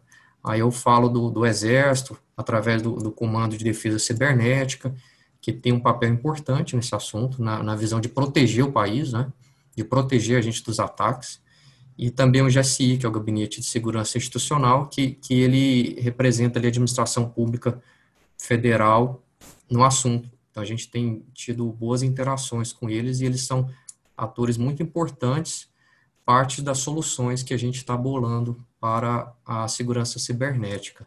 Tá? Ah, a questão aqui da, da, da, do assunto na ANEL, a gente então acabou de. Esse assunto está na agenda regulatória da ANEL, é um assunto que a gente colocou inclusive como prioritário. Além da regulação da transmissão, a gente está envolvendo também a regulação da distribuição, a regulação da geração, a nossa área de gestão da informação, que tem um conhecimento técnico muito bom para agregar. A gente tem também nossa área de pesquisa e desenvolvimento, que está trabalhando junto conosco recentemente. Então, é um, é conjunto de, de, de, áreas para tentar ter essa visão macro do assunto. E a tomada de subsídios que a gente realizou esse ano é, é uma, é uma forma de, de coleta de informações do setor. Né? A gente fez a tomada de subsídios número 7 desse ano. Ela teve o período de contribuições encerrado agora, em julho, final de julho, se não me engano. E a gente está, então, ali processando né, todas as informações que a gente recebeu, a tomada de subsídio é interessante porque ela é um termômetro, a gente consegue ter uma visão individual dos respondentes, a gente consegue ter uma visão das associações, a gente consegue é, identificar stakeholders, identificar, identificar instituições que podem contribuir mais no assunto, sabe? Então, é, foi interessante a nossa tomada de subsídios. Ela teve mais de 40, se não me engano, 50 contribuições diferentes. A gente já tem uma, um, um, Excel com a compilação das respostas no nosso site, então quem quiser acessar consegue verificar lá as respostas às perguntas. E esse assunto, é, a tomada de subsídios é a primeira discussão na ANEL. A gente já teve discussões anteriores envolvendo o INS, a tomada de subsídios é uma delas. A gente está tendo aqui hoje essa oportunidade, que eu acho muito importante, muito interessante. Semana que vem, na quarta-feira, dia 19, 14 horas, a gente vai ter um evento também na ANEL sobre isso um webinar sobre segurança cibernética. Então, eu já aproveito aqui para convidar todo mundo para continuar as discussões, né? A gente vai ter ali a palestra da, do Banco Central, da Anatel, e uma série de outras palestras interessantes, as associações, por exemplo. Então, a discussão está tá muito boa e o momento é muito propício para a gente discutir. Um ponto que eu trago aqui da minha contribuição, não vou falar aqui de tecnologia, não conheço, me perco às vezes com as siglas que a gente tem sobre o assunto, como você comentou e também dos conceitos diferentes, né? A tecnologia de informação é um dos assuntos que eu, que eu classifico assim como mais dinâmicos. E quando o assunto é muito dinâmico, a regulação já tem que acender uma luz amarela ali de alerta, porque o regulamento ele corre sério risco de ficar desatualizado, defasado. Quanto mais prescritivo, quanto mais detalhado, maior a chance dele ficar desatualizado. Então, esse é um alerta que a gente liga quando a gente fala de assuntos que tem uma dinâmica muito grande, como esse, esse assunto. Eu me lembro lá na distribuição que a gente foi, tinha requisitos de, de quantidade de amostras por segundo de medidores que a gente se viu, é, a gente alterou várias vezes até ver que não, não faria sentido nem se preocupar mais com isso, de tão defasado que o assunto ficava. Então, esse é um, é ponto importante, é um desafio para a regulação. E aí eu já venho trazendo aqui essa nuance, né? A gente está na, na própria tomada de subsídios, a gente abordou lá, abordou lá várias perguntas relacionadas à, à possibilidade de regulamentação do assunto. Quais formas a gente pode abordar o assunto? A gente tem a prescritiva, a de requisitos, que ela é necessária, eu diria, para o assunto. A gente vai ter que ali avaliar o grau de, de, de prescrição né, que a gente vai poder adotar nesse primeiro momento, é, se mais ou menos, mas enfim, a gente precisa avaliar a regulação prescritiva de fato, mas a gente tem que lembrar que existem outras regulações, outras abordagens de regulação que a gente pode e deve utilizar. A gente fala muito de, regu de regulação por incentivo na ANEL, que é a, a regulação padrão que a gente tem. E aí, quando eu falo de incentivo, vou ter que colocar aqui o desafio desse assunto, que é geração, transmissão, distribuição e comercialização. Segmentos distintos, com regimes de prestação distintos. A gente tem concessionárias, basicamente, do lado do monopólio, né? Transmissão e distribuição. A gente tem mais autorizadas no, no outro lado, geração e, e, e comercialização. Não tem exceções, é claro. E a gente tem que saber também diferenciar o, a dose da regulação de acordo com o segmento. Isso é uma questão que a gente tem que avaliar. Existem setores que, naturalmente, eles já têm um incentivo maior para alguns assuntos. Então, a gente comenta, você comentou muito bem, não existe uma regulação específica sobre segurança cibernética, existe apenas um item no procedimento de rede hoje que fala sobre o assunto, mas existe a regulação macro, né, a regulação como um todo, ela trata do serviço adequado que a lei traz, né, prestação do serviço adequado, que é uma responsabilidade da prestadora, então das concessionárias no caso, né? e a ANEL tem que sempre avaliar ali se há um problema para ser resolvido, esse vai ser o nosso próximo passo, o problema vai ser ainda anunciado, mas eu entendo que, que existe um alto risco das instalações sofrerem ataque e as consequências disso, elas são muito claras para nós, né? que é a interrupção da prestação do serviço, e a necessidade de intervenção da ANEL e as formas de intervenção. Então, isso tudo a gente vai começar a mergulhar agora, passando pela abordagem prescritiva, requisitos, incentivos. Então, será que os incentivos estão colocados de forma correta? Vou dar um exemplo. A gente tem incentivos diversos na distribuição, compensações financeiras pagas aos consumidores quando há interrupção do serviço, a gente tem as compensações também pagas pelos serviços comerciais, que são importantes a gente colocar aqui. A gente tem o fator X, né, que é o fator X é uma, é uma forma de você incentivar mais ou menos as distribuidoras que prestam bom serviço. E a gente pode verificar se as consequências, no caso da distribuição, se as consequências de um ataque cibernético, elas estão bem refletidas nesses incentivos. Por exemplo, a gente pode aqui falar de uma distribuidora que tem a rede de operação dela protegida, não houve interrupção do serviço, não houve é, blackouts, não houve corte de energia. No entanto, ela teve lá a prestação dos serviços comerciais dela prejudicada, né? Então, essa é uma preocupação importante que a gente tem que ter. Ah, será que os incentivos é, que a gente está estão colocados hoje fazem com que a distribuidora se preocupe de forma suficiente, necessária para o assunto? Enfim, é uma questão que a gente vai ter que trabalhar. Sempre colocando esse aspecto, porque eu acho que a contribuição que eu posso trazer aqui é, é mais nesse sentido. É uma visão maior, mais abrangente, seja do, do assunto, olhando toda, todos os segmentos de, de energia elétrica, seja também das especificidades desses segmentos e das possibilidades de regulação fico brincando que a gente tem um menu, um menu de regulação, de estratégia de regulação, e a gente vai ter que escolher ali normalmente mais de um. Elas não, se, elas não são excludentes, elas se complementam, né? Então, aí, o último ponto que eu coloco aqui, é já falando também dessa questão da, de, um, de um assunto que a gente colocou na tomada de subsídio, que é relacionado à autorregulação. O termo autorregulação existem inúmeras definições e eu não vou aqui ser preciso, mas muitas vezes assusta. As pessoas olham e falam, ah, como assim autorregulação? A ANEL não está querendo fazer o trabalho dela, né? A ANEL não está querendo fazer a regulação, está querendo que os outros façam por ela. Mas, na verdade, a autorregulação ela já existe, sempre existiu. A gente tem, por exemplo, o framework da ABRAT como um exemplo, na minha opinião, de autorregulação. Então, o próprio setor bolando soluções para contribuir, né, para ajudar a resolver o problema. A gente tem outras formas de autorregulação que eu poderia citar, como o Prêmio Abrad. A Abrad ela tem um, um, um, um programa de benchmark importante para as distribuidoras, que com certeza ajuda muito a melhorar a prestação de serviço.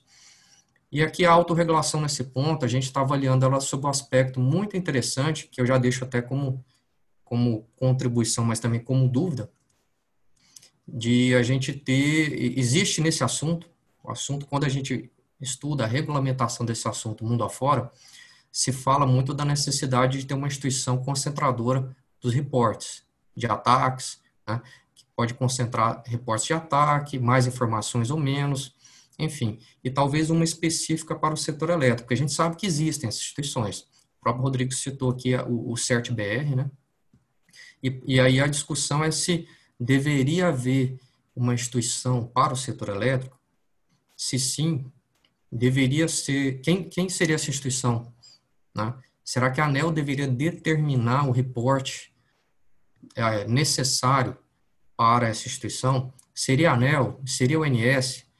Aí eu penso aqui que uma terceira possibilidade que eu não gostaria de descartar, que eu gostaria muito de, de, de conversar com, a, com as associações, que a ANEL tem interesse, é a autorregulação.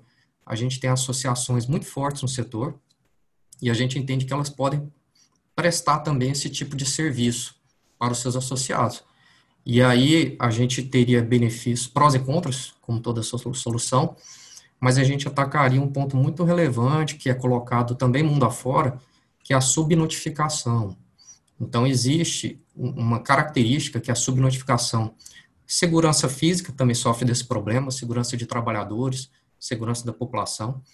E a gente tem aqui também esse problema, essa característica na segurança cibernética. Então, a, a gente tendo o, o, o, assunto mapeado e concentrado numa associação, por exemplo, estou né, aqui instigando, a gente teria com certeza contras, mas acho que teria ser pró. A subnotificação talvez ela seria menos, menos frequente e teria alguns benefícios adicionais. Deixando aqui como recado, assim, um, um setor que a ANEL tem tentado se espelhar, eu pessoalmente, pelo menos, muito, é o setor financeiro. O setor financeiro ele tem a Febraban, que é de conhecimento de todo mundo. Todo mundo que entrar lá no site da Febraban vai conseguir ver que eles falam muito sobre autorregulação. Eles têm, acho que mais de uma dezena de normas né, de autorregulação deles. E então assim, é um caminho que a gente pode tentar seguir e quem sabe adotar nesse problema, não para resolver o assunto como um todo. Eu não estou propondo aqui que o assunto vai ser resolvido com autorregulação, mas quem sabe a gente não consegue uma parte dele trabalhar nessa com essa estratégia de regulação. Então, por enquanto é isso. Estou é, à disposição aí para discussão. Obrigado. Ah, Leonardo, é muito bom a sua fala. Acho que você trouxe a nossa discussão para um, um, patamar mais global de visão, né? Quando você fala em envolver o GSI, o Gabinete de Segurança Institucional, as nossas Forças Armadas, é porque nós estamos falando de um, um elemento crítico e essencial. Então, assim, nós, nós podemos ter ataques em diversas é, instituições e setores, mas existem algumas instituições que são, é, vamos dizer assim, é, que, que tem sensibilidades, inclusive, de segurança nacional. Né? Você citou a questão do setor bancário, que é um setor que, assim como o setor elétrico, é um setor crítico e precisa ter um alto nível de segurança, o setor elétrico vai também é, emergir é, nesse, nesse mesmo ah, ambiente de necessidade de, de aumentar a, a segurança. Eu achei é, essa parte final, com algumas proposições que você fez, muito interessante. Eu acho que Uh, o, o, Rodrigo pode vir até a, a comentar o que você acha dessas sugestões finais aí, de termos uma instituição, né, de termos uma instituição que, que, que concentre, que organize essa questão da, da, da do reporte, né, dos casos, porque a gente sabe que realmente as empresas têm grande dificuldade em, em, em abrir isso, e aí seria até interessante você com a experiência explicasse por que, que as empresas é, não notificam, notificam porque não percebem, notificam porque é constrangedor, notificam porque demonstram a vulnerabilidade. Algum motivo tem que essa, notificação não acontece. E é uma, uma, uma parte muito importante que que o Leonardo falou, é a questão da limitação que, por mais competente que seja a nossa agência reguladora, tem em acompanhar esse tema de forma centralizada, ou seja, não basta né, baixar uma regulação e, e, isso aí vai resolver todos os nossos problemas. É, é, é, isso é um processo que ele, que ele precisa também partir do mercado. O mercado tem que ter essa responsabilidade de fazer essa, essa, esse, esse, esse, acompanhamento dessa, dessa da, da, segurança cibernética e participar, e, a gente vai ver que isso vai ser algo muito constante, vai ser algo muito vivo, né? esse processo de estar sempre se atualizando em relação a isso. É, eu gostaria de deixar essa reflexão para você responder, é, Rodrigo. E uh, dentro de, de, uma pergunta que foi feita aqui, eu, eu, uma pergunta que a pessoa fez foi anônima, mas eu vou adaptar porque eu já tinha essa pergunta é, para fazer. Né? É, durante a pandemia, a gente teve um, um, momento de ataques muito grande, né? Até um, uma empresa que deu uma entrevista para um executivo, né, que deu uma entrevista para a agência Reuters, disse que uh, os ataques entre uh, o período de março e junho aumentaram 460% eh, os ataques às empresas de energia, né? É, isso aconteceu por que motivo? Aconteceu algo entre esse período de março e junho, e aí eu estou falando da pandemia, mas algo do ponto de vista de, de, de, de criar uma porta de vulnerabilidade que tornou as empresas mais vulneráveis? Então, assim, eu quero trazer essa pergunta que foi feita é, por, por, um participante aqui anônimo, que ele, que ele pergunta sobre, justamente, é, na fala dele aqui, ele coloca assim, é, é que os, o, o, fato das pessoas estarem né, em, em, em home office, de alguma forma, é, expõe mais a, as redes das empresas. E Uh, a gente está em um contexto de pandemia que impulsiona toda essa discussão, acelera toda essa discussão que a gente está fazendo relacionado à segurança cibernética. Então, queria que você comentasse um pouco o que o Leonardo falou em relação a essas instituições e a esse aumento que a gente teve de ataques às empresas elétricas nesse período agora de pandemia eu acho, acho é, é bastante pertinente o, que o Leonardo colocou aqui a respeito de termos uma, uma, uma, entidade que faça essa verificação, que faça essa, pelo menos essa contabilização. O SEC já faz um trabalho é, é, excepcional no, no âmbito do Brasil, mas eu acho bastante importante que as, a, a, alguma empresa, não, não, não, vou citar, só vou falar algum player do mercado, possa é, abraçar essa causa, digamos assim, e, e fazer um levantamento específico para o setor é, é, eu não sei se, se para o setor elétrico ou para o setor energético brasileiro, né? porque pelo fato de ser uma, uma infraestrutura crítica, acredito que é, é, extremamente relevante que tenhamos uma, uma, um levantamento separado, né? Quer dizer, que tem um panorama específico do setor. Né? É, por quê? Porque aí a gente consegue medir o grau de de, de, de tentativas de ataque, né? não vou dizer de vulnerabilidade, mas de tentativas de ataque, pelo menos, é, específicas no, no setor.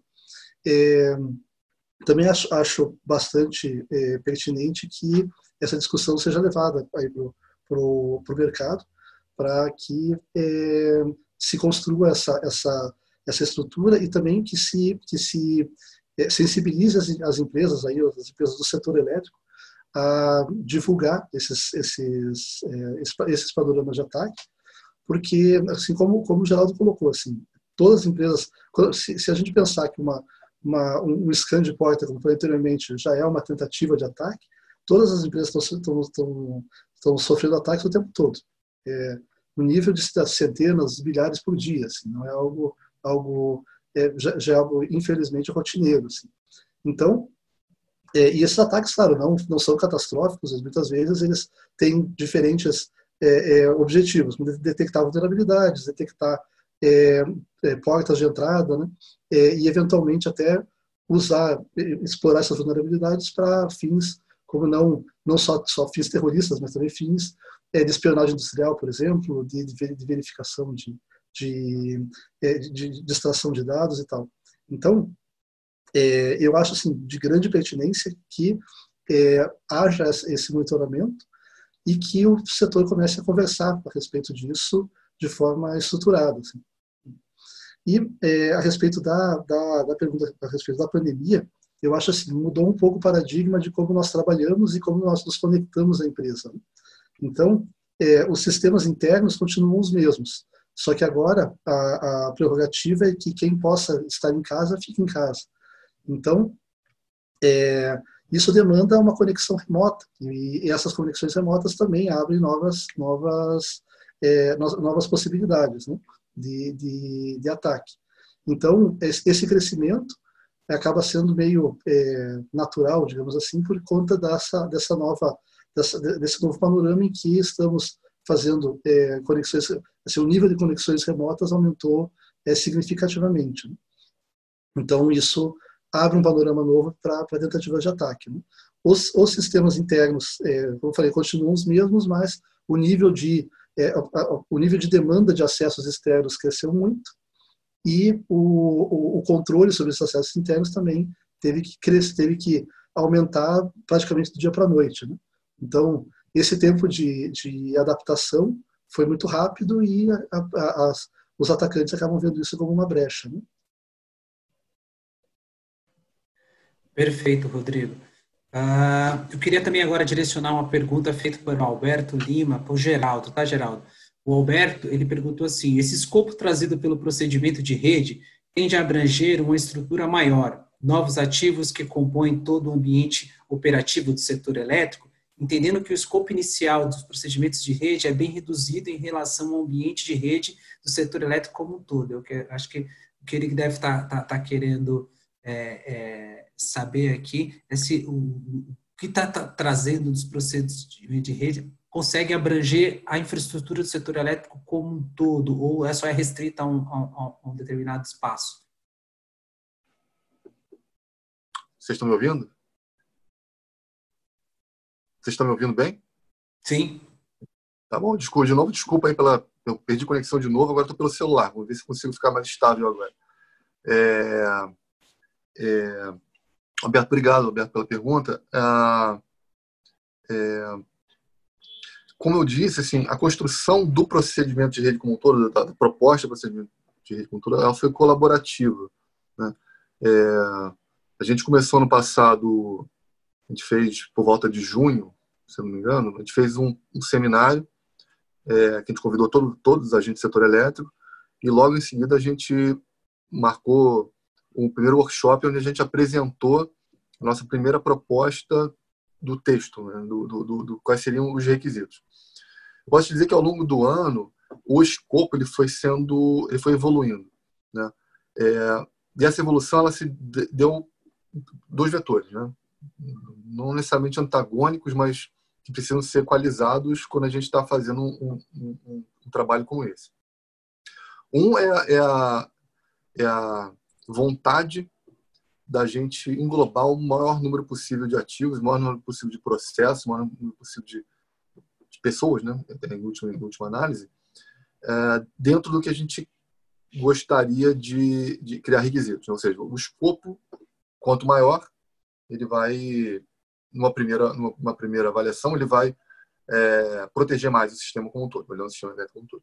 Mas, por outro lado, é, aí o meu vetor, por outro lado, ele vai trazer complexidade, vai trazer custo, vai trazer prazo para isso. Né?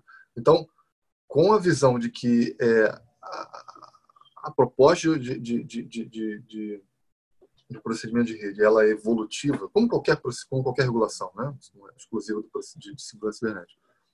É, ela é evolutiva, ela tem que ser evolutiva, ela tem que, como o Leonardo falou, é um ambiente muito dinâmico, isso é um, acende uma, uma, um alertazinho ali, mas pelo menos um, uma, uma atenção, é, não, não dá para a gente é, imaginar que a gente vai abraçar um mundo todo na primeira tratativa. A gente, em discussão com o setor elétrico, com os participantes do setor elétrico, com os próprios agentes, a gente resolveu o escopo, a gente entendeu que o escopo é, é importante, um, um, um escopo, não, não, não, gostei de usar a palavra suficiente, mas um, um escopo é, interessante para a gente começar, para a gente ter a primeira approach, para a gente garantir a, a garantir ou melhorar a segurança do, da operação, né? entre os centros de operação, o, o centro, a rede operativa do INS, a, a comunicação entre eles, a gente chegou nesse, nesse escopo, de novo, colaborativo do que a gente chamou de AR-Ciber. A resposta é se tudo deveria estar tá, tá, tá englobado. É, no, no, no última análise, sim. Eu acho que assim, é, tudo deveria, todos os ativos de rede, todos os ativos é, é da, do, do, do, dos agentes do INS poderiam estar englobados aí. É só uma questão da gente dividir isso no tempo, a gente focar no que é mais importante. A gente está focando hoje na segurança da operação, segurança da, da, da supervisão, né, na verdade, é, com esse escopo. E mais nada impede, e é desejável que, ele, que, ele, que esse escopo se expanda. A tomada de subsídios, se ficou claro, não sei se ficou claro assim, para todos, mas assim, é, a tomada de subsídios que a ANEL é, promoveu agora, terminou agora duas, três semanas atrás, ela tem um escopo muito mais abrangente do que o que a gente está propondo no procedimento de rede. É, exatamente por essa visão. É perfeito. A, a, a ANEL está olhando para o sistema elétrico como um todo, olhando para coisas que para o ONS não são tão. onde o ONS não tem tanta ação assim, distribuição, comercialização, são exemplos bem, bem, bem, bem que vem à cabeça rapidamente.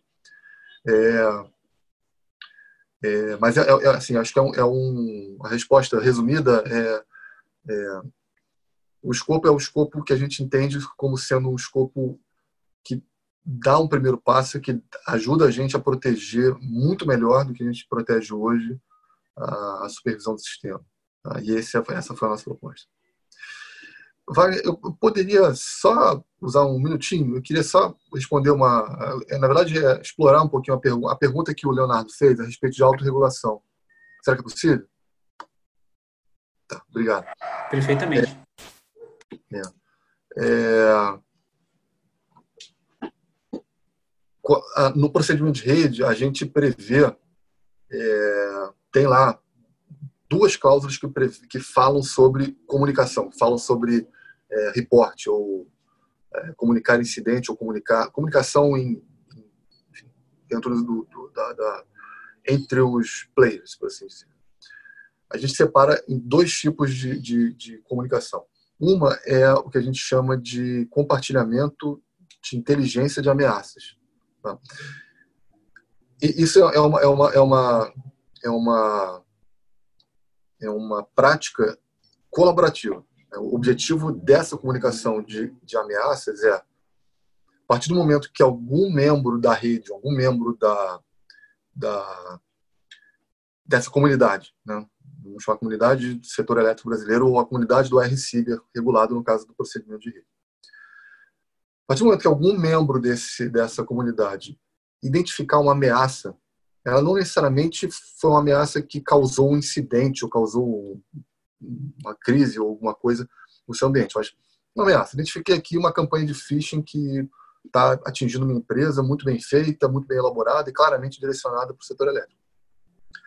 Nesse ambiente colaborativo de, de, de compartilhamento de ameaças, é, esse membro ele pode compartilhar as características desse, dessa ameaça, desse ataque, dessa tentativa de ataque, com os outros membros. O objetivo aqui é que todo mundo possa se proteger melhor a partir do, do conhecimento que algum um ou mais membros tiveram de uma ameaça. Né? Esse é o objetivo. É colaborativo, é para aumentar a robustez do setor como um todo. Esse é o primeiro tipo de comunicação. O segundo tipo de comunicação aí é de incidente. Né? eu sofri um incidente, eu sofri um ataque, esse ataque foi disruptivo, ele impactou minha operação. Nesse, nesse tipo de comunicação, o procedimento de rede, tá, é, ele, ele, ele, o requisito é que o ONS seja informado. O objetivo aqui, ele não é de ser um CSIRT, né? não, é ser, não é que o ONS, a gente não está propondo que o, né, com esse requisito que o ONS assuma o papel de centro de resposta a incidentes do setor elétrico. Não é isso. O objetivo aqui é mais é mais pontual, por assim dizer. É para que o ONS ele tenha possa ter informações para poder tomar decisão, uma decisão crítica, por exemplo, que olha, tem uma parte do setor que é todo conectado com a gente. O ONS é um hub de informações, né? todos os agentes estão conectados com o ONS, é, tanto operativo como corporativamente. É, ajudar o INES a tomar uma decisão que pode ser dura, mas que pode ser necessária. Olha, tem um, um, um subconjunto dos membros do, do, do, do RCIBER que está comprometido. Eu tenho que, em um determinado momento, ter subsídio para tomar a decisão, por exemplo, de isolar esse, esse, essa parte que foi comprometida, para, numa visão maior, tentar proteger o, o, sistema como um todo. Né? Esse é o objetivo, é só isso. Para a gente ter informação e poder usar a função como subsídio para tomar decisões não é, é ser um, um centro de resposta incidente. Aí, nesse aspecto, explica, tendo explicado isso, aí eu acho que a proposta, a proposta ou, ou a, a, a, a, pergunta, né, na verdade, uma, uma, que o Leonardo fez, eu acho que ela é super pertinente. É, associações ou outras entidades é, são muito bem-vindos. Acho que é muito importante a gente ter é, essa evolução no setor para que se desenvolvam é, centros de resposta a incidentes é, setoriais. Aí que seja, aí, enfim, não vou fazer ju, é, valor se deveria ser o INES, o INEL ou, ou, ou, algum outro, alguma outra entidade. Então. É, ou seja, Leonardo, fica uma, uma provocação muito bem colocada pelo, pelo Leonardo, e, e eu acho que o, o nosso papo aqui, é, a gente já está caminhando para o final, e, e, a gente poderia falar sobre isso o dia, dia inteiro, a gente não conseguiria esgotar, porque a complexidade, é, acho que o nosso público deve ter percebido que a todo tempo os nossos palestrantes e até eu mesmo tenho dificuldade de, de, de se expressar, porque a gente tenta não fazer uh, a, a, se expressar da forma técnica como esse tema é, de fato exige. Né? Existe uma série de termos em inglês que ainda é, e, e, determinados conceitos que são muito complexos, que se a gente começar a entrar nisso, a gente pode confundir é, o nosso público, mas a ideia é que ao longo de, de, isso aqui seja apenas um start para a gente melhorar esse entendimento sobre esse tema e continuar. Para fazer uma, uma, última pergunta, e aí a partir daí o Leonardo já pode fazer as suas considerações finais, e depois na sequência eu passo para o Rodrigo e para o Geraldo. É uma pergunta que foi trazida aqui pelo Marcos da Silva, o, o, o Leonardo. Ele coloca assim: a LGPD, que é a Lei Geral de Proteção de, de, Dados, será aplicável para as concessionárias do setor elétrico? De que forma o ONS e a ANEL irão tratar a aplicação da Lei Geral de Proteção de Dados? Acho que essa é uma questão muito importante. O Brasil já tem uma Lei Geral de Proteção de Dados vigente e que uh, em determinado momento eu tentei fazer uma matéria sobre isso e eu senti que as empresas ainda não estavam muito preparadas em relação a isso. Foi no passado recente, eu não sei como é que isso está exatamente agora. Mas, enfim, eu coloco essa pergunta, Leonardo. Respondendo essa pergunta, você pode passar suas considerações finais. E eu, eu já falo aqui que nós tivemos muitas perguntas e que essas perguntas, de alguma forma, a gente vai tentar endereçar elas e responder para todas as pessoas que participaram e colocaram essa, essa, essa pergunta aqui.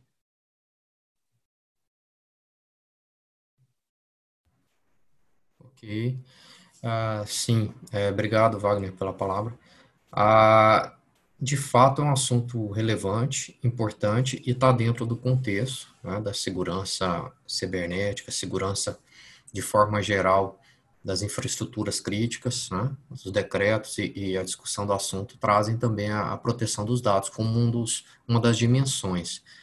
A, a gente não pretende trabalhar nesse escopo específico da tomada de subsídio 7 o assunto proteção de dados. A gente entende que ele tem uma característica à parte, tem um, uma discussão que pode ser separada e aí a gente consegue avançar os assuntos é, melhor, tá? Então envolve uma discussão muito grande, já voltada para consumidores, que a gente tem uma regulação comercial da ANEL muito forte, que aí já, já foge um pouco até da regulação técnica, e a 414, que é a resolução que trabalha muito essa questão do, do, do fornecimento de energia para os consumidores. Questão jurídica também é diferente, a discussão jurídica é outra, né? Então é melhor a gente separar, a gente entendeu que era melhor separar para, para tratar os assuntos. Então, nesse, nessa discussão que a gente está tendo da tomada de subsídio 7, o foco maior é a segurança das instalações mesmo, tá? E a prestação do serviço de forma contínua, enfim. Então, fico devendo aí mais detalhes sobre a Lei Geral de Proteção de Dados. A ANEL está tendo uma discussão grande sobre o assunto até interno, porque a gente também tem que se, se atentar para os mecanismos da lei, né? Mas eu não tenho aqui informações, eu não estou aqui com a, com a competência para falar sobre o assunto específico, tá bom? Perfeito, Leonardo. Eu acho que assim, é mais do que a gente ter respostas, aqui a gente está querendo fazer provocações e perguntas e demonstrar para o público a complexidade que é, esse tema exige é, e, e, que vai demandar muitos investimentos e gerar muitas oportunidades de negócio aí para outras cadeias. É, quem quer falar primeiro? Geraldo, Rodrigo, para fazer as suas considerações finais. Quer falar, Rodrigo? Eu estava falando no mudo aqui. É, então, só, só para finalizar, é, só deixar, o, deixar o, o recado novamente, assim, que é, o, o, esse é um, como você mesmo colocou, Wagner, a, esse é um tema bastante, bastante amplo. É, o setor está começando a, a, dar maior importância a esse, a esse, a esse tema, tanto no, no, na, iniciativa da, da ONS quanto nas, nas distribuidoras. A gente sente que, que a, o tema vem, vem crescendo tanto em forma de estruturação, como para a gente, que é Instituto de Pesquisa, é, em projetos de pesquisa. Né? Nós, nós, é, nós também estamos é, desenvolvendo projetos é, específicos na área de segurança cibernética para é, diferentes players, temos trabalhos com a energia, por exemplo, é, bem nessa linha de, de, de redes inteligentes. Então, a, o, o, o, interesse do setor está crescendo bastante, o setor está vendo que é, que é necessário se estruturar, e a nossa maior é, é, provocação e também nossa disponibilidade é para estar para ajudar esse processo a acontecer de forma mais rápida e mais natural possível. Assim. Quer dizer, que nós tenhamos é, ambientes já estruturados, tanto, de, tanto internos, né, de procedimentos internos das, das, das empresas, quanto é, de, de, verificação externa, de, de validação externa, de, de, prestação de serviços de, de análise externos. É, e também, é, falei para provocar agora que o setor é, continue agora um trabalho contínuo para que a gente é, tenha um panorama Brasil mais estruturado, digamos assim. Então, eu falei que essa, que essa iniciativa do ONS e da ANEL, também na nossa consulta, floresça e que a gente consiga é, estruturar isso para o Brasil, para o setor elétrico brasileiro como um todo. Muito obrigado, Rodrigo. Para finalizar, é, eu vou deixar aqui uma colocação para o Geraldo responder e fazer sua, sua, sua, suas considerações finais. Recentemente, é, mês passado, eu fiz uma entrevista com o diretor de tecnologia do INS, o Marcelo Praz, e ele disse que o INS quer liderar a modernização tecnológica do setor elétrico. E por liderar, ele entende tanto quanto a, desenvolver soluções para o setor, para que a gente melhore essa questão da segurança cibernética, como influenciar o setor e os agentes naquilo que for de competência das instituições. Esse é o espírito dessa gestão do INS, geral? Uh, sem dúvida alguma. É o direcionador mais, mais forte que a gente tá, que a gente percebe é, no ONS, sem, sem dúvida nenhuma. É, é uma, é uma, o ONS está assumindo uma, uma posição é, de, de, influenciador, né, que é se posicionar como um forte influenciador do, do, do setor e como um, um, uma força motriz de, de, evolução, diria assim, de inovação. É, é, eu acho que eu, eu defendo isso, aí vou, voltando para a segurança. Quando a gente fala sobre inovação, é, eu, eu acho que o procedimento de rede ele, vai, ele é um forte motor de mudança. Ele, ele, ele, tem, ele tem o potencial de ser um forte motor de mudança. É, eu, a gente tem uma expectativa, na verdade, a gente tem um, um uma expectativa, né? O, o, cronograma de plantação do, do, do, procedimento de rede ele não é, é não está sob controle individual de nenhum, do, nenhum de nós, nem, nem só do Inês, nem só do Daniel. É um trabalho em, em curso, mas eu, eu tenho expectativa, acho que o Inês tem a expectativa de que com ele entrando em vigência, a gente vai começar a, a, a discutir segurança cibernética em um patamar diferente.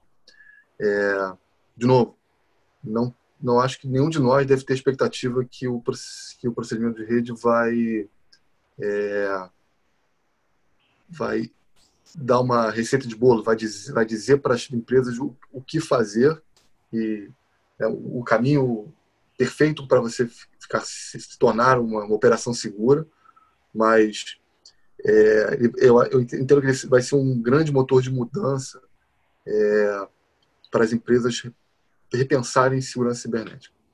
É, e e propondo esse procedimento de rede, o INS se, se coloca alinhado com essa nossa com essa nossa orientação, com essa nossa diretiva de ser uma força motriz, uma força influenciadora do setor elétrico como um todo, inovação.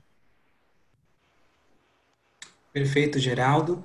É, nesse momento, é, eu dou, uh, eu encerro uh, o nosso quarto episódio do Energy Tech Talks que teve como tema Cybersecurity, um desafio é, do novo setor elétrico.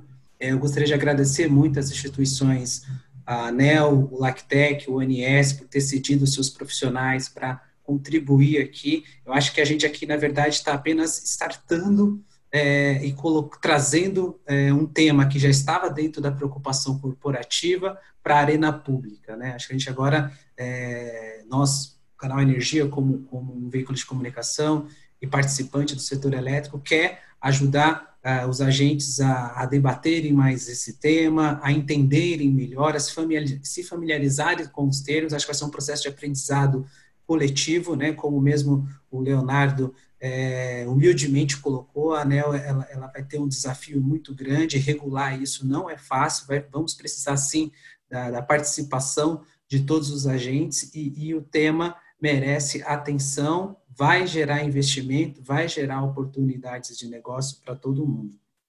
Muito obrigado a participação de todos. É, até a próxima edição do nosso Energy Tech Talks. Agradeço aí a todos que, que, que comentaram no, no, chat, todos que comentaram aí no Q&A. Nós tivemos muitas perguntas, vamos tentar respondê-las aí de forma individual, por e-mail, de alguma forma, para que essas perguntas não fiquem é, de alguma forma sem resposta. E eu tenho certeza que esse tema não vai se encerrar aqui. A gente vai voltar a falar disso, a descer um pouco mais em nível de, de discussão e, e, quem sabe, chegar aí a uma grande proposta aí de segurança cibernética, uma regulamentação ou um aprimoramento nos procedimentos de rede. Muito obrigado a todos e tenham um bom dia.